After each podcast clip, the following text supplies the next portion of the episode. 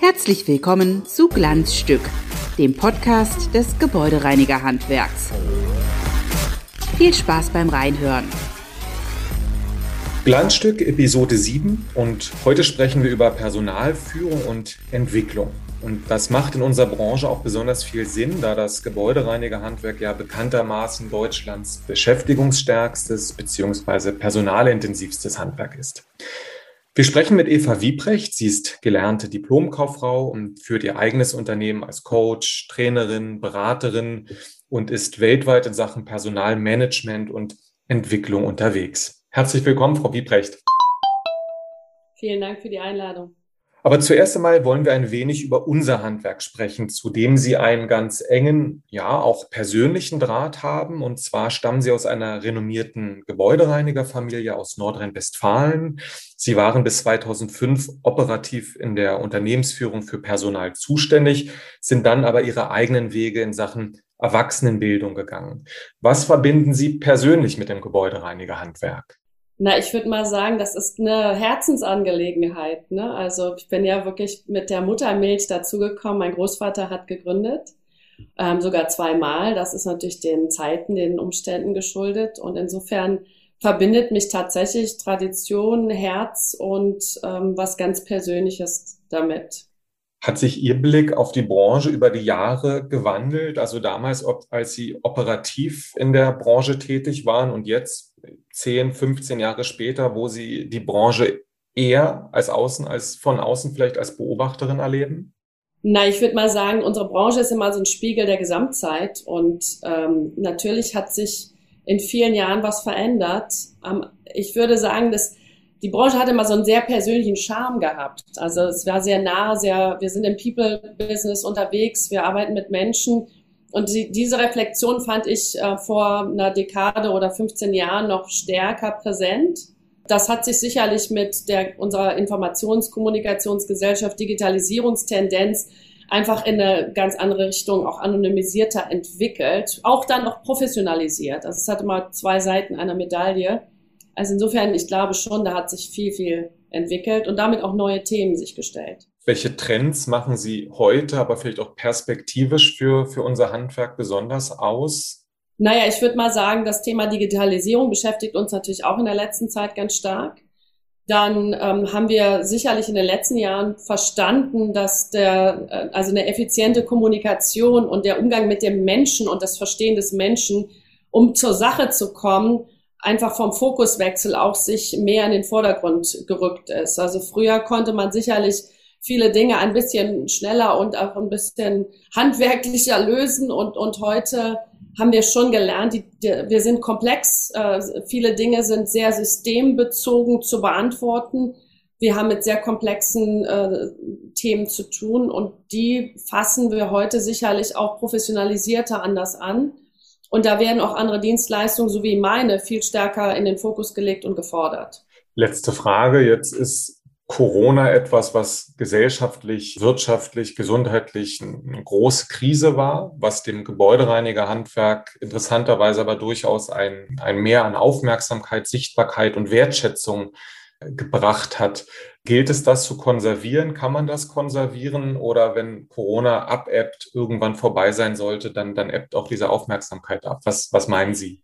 Die Gefahr aus meiner Sicht ist immer da, dass in der Krise Themen im Grunde in den Fokus kommen und danach sich der Alltag wieder das gewohnheitsmäßige Übliche einschleicht. Also insofern sehe ich jetzt die Krise als Chance, die als Wechselpunkt auch tatsächlich nutzbar zu machen.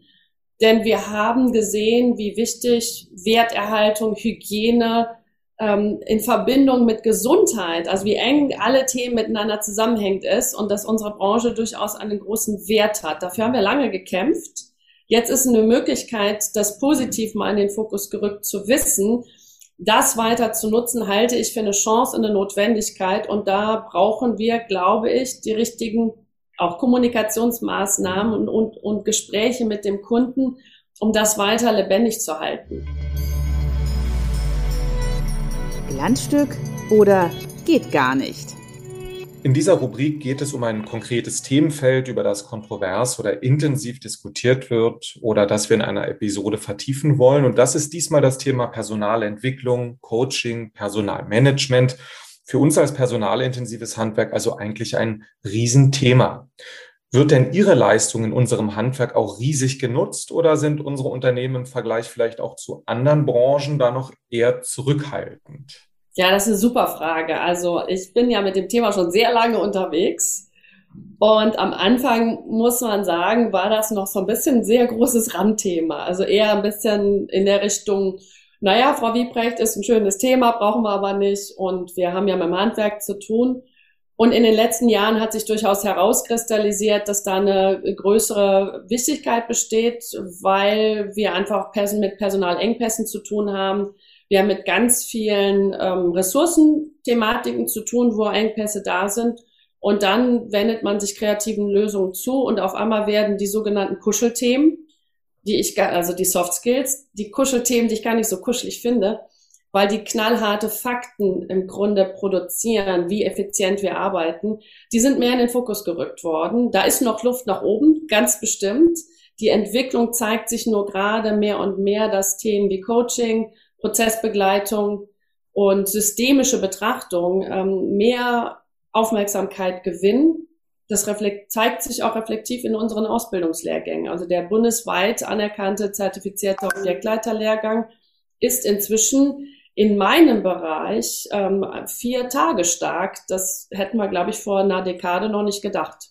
Gibt es denn äh, in unserem Handwerk, wenn Sie dort tätig sind, eine klassische Beratungsleistung, die abgerufen wird, die am häufigsten gefordert wird? Also meistens geht es um ähm, interne Konfliktthemen, die sich also akut zeigen. Im Grunde ist der Auslöser meistens eine ganz konkrete Situation, nicht selten ähm, etwas, was sich vielleicht auch schon so ein bisschen verhärtet hat und dann äh, wendet man sich sicherlich solchen Beratungsleistungen ergänzend auch zu. Da würde ich mir manchmal ein bisschen mehr Prävention oder vorzeitige Begleitung wünschen, weil die ein oder anderen Themen sicherlich viel leichter auflösbar sind, wenn man frühzeitig im Grunde schon mit solchen ähm, Systembegleitungen, mit einem Moderator, mit Mediationsangeboten äh, im Grunde sich ja den widmet.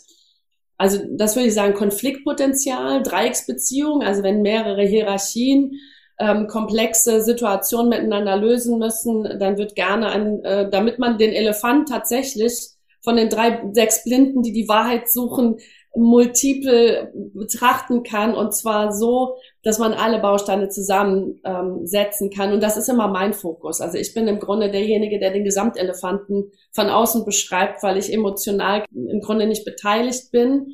Auf der einen Seite was die internen Themen anbetrifft, emotional allerdings herzmäßig beteiligt bin, was die Branche anbetrifft. Und das wird, glaube ich, spürbar für viele direkt, dass ich da nicht ganz neutral bin und kühl, sondern sehr verbunden.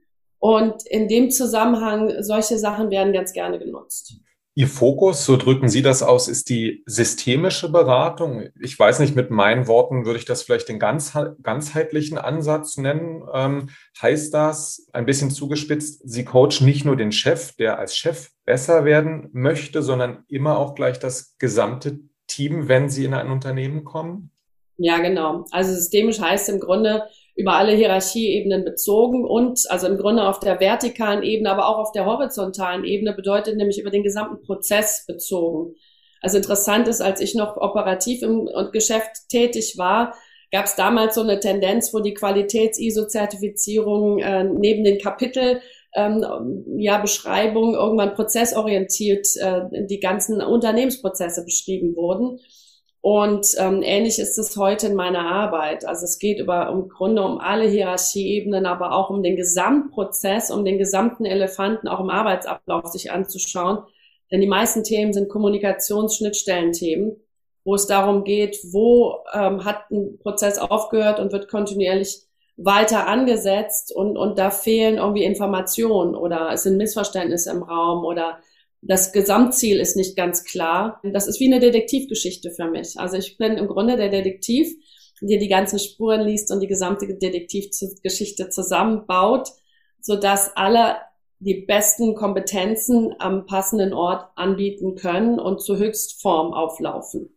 Und wenn Sie Detektivarbeit machen, was, vielleicht kann man das pauschalieren oder ein bisschen auf den Punkt bringen, was sind denn meist die Grundstörungen oder was sind so die, die, die, die, die meisten Bausteine, die nicht richtig aufeinandersetzen, wenn Sie die, äh, die Sie finden in Unternehmen? Ich kann das mal so mit dem Ansatz, den ich ähm, aus, dem System, aus dem familiensystemischen Bereich ähm, im Fokus verfolge. Die, die Virginia Satir, die Begründerin aus der humanistischen Psychologie, die hat mal gesagt, ähm, das größte Geschenk ist, als Mensch gesehen zu werden, gehört, gefühlt, verstanden und berührt zu werden.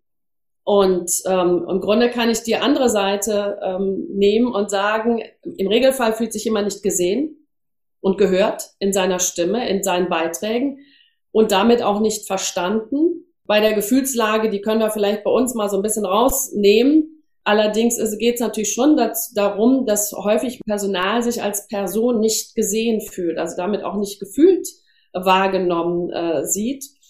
Und daran liegt es. Und wenn man denkt, dass Werterhaltung im Gebäudemanagement unser Kerngeschäft ist, dann geht es im Grunde um die Wertschätzung bei den Personen, die daran beteiligt sind. Also, und der Kern ist häufig Missverständnisse. Um da anzusetzen, die Unternehmen sprechen ja gerne selbst von gesellschaftlicher Wertschätzung, die wir einfordern, die manchmal auch, das wird schon schmerzhaft gesagt, ein wenig fehlt. Bei Ihnen ist das also mit Blick auf Ihre Personalarbeit oder Ihre Arbeit mit dem Personal in unserem Handwerk auch das zentrale Wort Wertschätzung, die fehlt oder die vielleicht über die Jahre abhanden gekommen ist oder nie da war. Habe ich das richtig zusammengefasst? Ich glaube, dass die Wertschätzung gar nicht fehlt. Die ist da. Allerdings kommen wir häufig nicht dazu, weil das Alltagsgeschäft einen einfach einnimmt. Wir haben ja mit einem Hochdruckgebiet zu tun. Es ist zeitlicher Druck. Die Leute müssen effizient arbeiten. Das muss ja wirklich wie ein Dominospiel alles zusammenpassen und hoffentlich kein Dominostein umfallen, sodass es eine riesen Kettenreaktion gibt. Also insofern, wenn Zeitdruck da ist, wenn man sehr koordiniert, effizient arbeiten muss, dann verliert man manchmal die zentralen Themen, die Herzthemen aus den Augen. Wertschätzung ist in der Branche da. Die Aufmerksamkeit, die Wachheit dazu, dazu zu kommen und das wie in ein Liebeskonto kontinuierlich einzuzahlen, die fehlt manchmal und das ist sicherlich geschuldet von Hochstress und Hochdruck und Zeit. Ähm, Nöten und da bin ich manchmal sowas wie ein liebevoller Erinnerungswecker, dass das doch wichtig ist und vor allem, wenn man es selber entbehrt, zu schauen, ob das nicht genau der Teil ist, den man auf der anderen Seite dann auch anbietet. Sie stellen, wenn Sie sich vorstellen, auch die Frage, führen Frauen anders? Jetzt gibt es bei uns in der Branche und im Handwerk generell deutlich mehr Männer. Lassen wir jetzt mal als Thema beiseite. Dennoch würde ich die Frage gerne weitergeben. Führen Frauen anders? Warum anders? Besser? Schlechter? In, in, in welcher Form würden Sie das beantworten? Na, ich würde mal sagen, das vielleicht auch nochmal konkretisieren, ähm, sind weibliche Kriterien und die haben Männer als auch Frauen. Also ich würde das gar nicht so, so spezifisch machen wollen, aber gibt es weibliche Kriterien im Sinne von Führungskompetenzen? Da kann man sagen, sicherlich ja. Also das eine ist sicherlich das, ähm, und das hat was mit unserer Entwicklungsgeschichte zu tun, dass Frauen äh, sehr gut, ja, ich sag mal, einen Raum halten können, also wirklich Platz machen können für alle. Da sind wir schon bei dem Thema, nämlich Wertschätzung. Also das Gelingen, die Mitarbeiter zu sehen und, und auch ein Interesse zu haben, die besser zu hören. Das ist in weiblichen Kriterien ein bisschen besser trainiert und damit ähm, im besseren Fokus. Der Faktor Mensch wird damit häufiger doch auch in den zentralen Fokus gelenkt, was wichtig ist, hat immer Chance und Gefahr zur gleichen Zeit.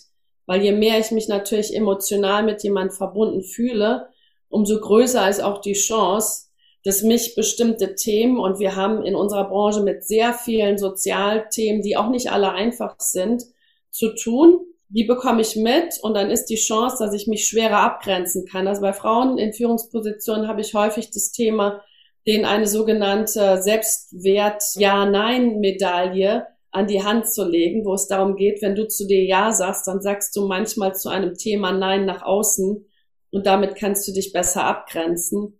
Und das ist durchaus eine Herausforderung. Auf der anderen Seite die Chance, nämlich den Elefanten sich durchaus auch ganz gut von allen Perspektiven gucken zu können und auch zu wollen. Und die Kommunikationskompetenz ist häufig aus meiner Sicht bei, also unter weiblichen Aspekten ähm, stärker ausgeprägt. Letzte Frage. Sie dürfen träumen oder entwickeln oder, oder Vorschläge machen. Wie sieht das perfekte Unternehmen aus, aus personaler Sicht? Also worum geht es? Verdienen alle übertariflich? Haben alle regelmäßig Coachings? Macht man in der Freizeit viel miteinander? Was sind in Ihren Augen grundsätzlich wichtige Bausteine oder Bausteine, die wichtiger werden sollten? Naja, also erstmal glaube ich, dass man eine klare Unternehmensidentität hat. Also wer sind wir als Unternehmen im Gesamtgebilde? Weil ich denke mal an Saint-Exupéry, der gesagt hat, lehre die Männer von, also lasset Männer nicht äh, Materialien zusammensuchen, um ein Schiff zu bauen, sondern lehre sie die Sehnsucht von dem großen, weiten Meer. Insofern wünsche ich mir, dass wir die Sehnsucht zum großen, weiten Meer ähm, kommunizieren, entwickeln können und dann von oben, also durch alle Ebenen herunter ähm, uns mitteilen können, und zwar für jeden spürbar, dass man Teil eines gesamten, sehr wichtigen, wertschöpfenden und werterhaltenden Projektes ist, wo es um Gesundheit geht, um den Menschen geht, um Erhalt von Gebäude, also die ganz essentiellen Dinge. Und dann ergeben sich Dinge ganz natürlich. Also, dass man gerne miteinander auch mal Zeit verbringt, dass man gerne auch was von den privaten Belangen weiß, dass man sich darum kümmert, dass Leute zur Bestform qualifiziert und ausgebildet werden und Coaching sowas wie eine Normalität ist, so wie in den USA jeder seinen Coach hat und sich da ähm, eher mit brüstet und sagt, mein persönlicher Coach hat mir geraten, dass wir Fortbildung als eine völlige Selbstverständlichkeit sehen und, und, und im Grunde das Thema lebenslanges Lernen ähm, sowas wie ein Genuss und eine große Freude ist. Und dass wir vor allem ähm, wirklich das Herzstück, aus dem wir mal gekommen sind, nämlich Menschen mit Menschen so zu agieren, dass jeder da einen guten Platz hat, so wie in einer guten Familie, wo jeder sehr unterschiedlich ist in den Charakteren, den richtigen Platz hat und die eine gute Umgebung geschaffen ist, in dem man gut wachsen kann, weil Menschen wollen wachsen und zwar zur Höchstform und dann wird da auch was draus. Und das wäre im Grunde so mein großer Wunsch, den ich aber durchaus für einen sehr realistischen halte. Glanz zum Schluss. Glanz zum Schluss, so heißt unsere Abschiedskategorie, die nicht an jeder Stelle immer ganz ernst gemeint ist. Zehn Fragen mit der Bitte um zehn kurze, knackige Antworten. Sie sind oft und viel beruflich in der Welt unterwegs. Welche Tugend, die man uns Deutschen nachsagt, finden Sie aus HR-Sicht positiv? Man sagt uns nach, dass wir sehr effizient und nachhaltig sind. Und welche deutsche Tugend nervt so richtig? Na, dass wir so unheimlich gewissenhaft sind. Sie dürfen in Ihrem Leben noch eine Dienstreise machen, egal wohin. In welche Stadt geht's? Lissabon. Warum? Da kommt alt und neu und das kreative Etwas komplett durch. Und es ist eine pulsierende Stadt, die, glaube ich, gut harmoniert hat, ja, was das Alte und das Neue anbetrifft. Apropos Stadt, was hat Düsseldorf, was Köln nicht hat und umgekehrt? Oh, ich glaube, das mit dem Hafen haben die irgendwie besser hingekriegt. Und ich glaube, baustellentechnisch sind sie auch besser unterwegs. Aber ansonsten wird es schwierig für den Kölner. Ein interessiertes Unternehmen ruft Sie an und fragt als erstes, Frau Wiebrecht, wie teuer ist denn Ihre Leistung oder wie hoch ist Ihr Tagessatz, wenn Sie uns coachen? Was denken Sie? Dass ich das wert bin. Welche Saubermachttätigkeit können Sie so gar nicht leiden? Oh, da gibt's einige. Staubsaugen ist nicht so ganz präferiert bei mir. Das Nervigste an der Corona-Pandemie war oder ist für mich persönlich? Dass wir den Faktor Menschen zu weit rausgelassen haben. Letzte Frage. Erklären Sie meinen Kindern doch mal, was Sie beruflich machen. Die sind vier und sechs Jahre jung. Oh, das ist ja eine spannende Frage. Also denen würde ich sagen, ich spiele das Leben. Ich bringe das Leben auf die Bühne und im Spiel lernt man über, da, über den Ernst am besten Bescheid. Dann würden die wahrscheinlich ein bisschen an Theater denken oder sowas, aber. Ja, auch das passt. Frau Wiebrecht, haben Sie vielen Dank für diese Schnellrunde und für das spannende Gespräch. Und Ihnen sagen wir an dieser Stelle Danke fürs Zuhören. Bleiben Sie sauber. Tschüss. Bis zum nächsten Mal.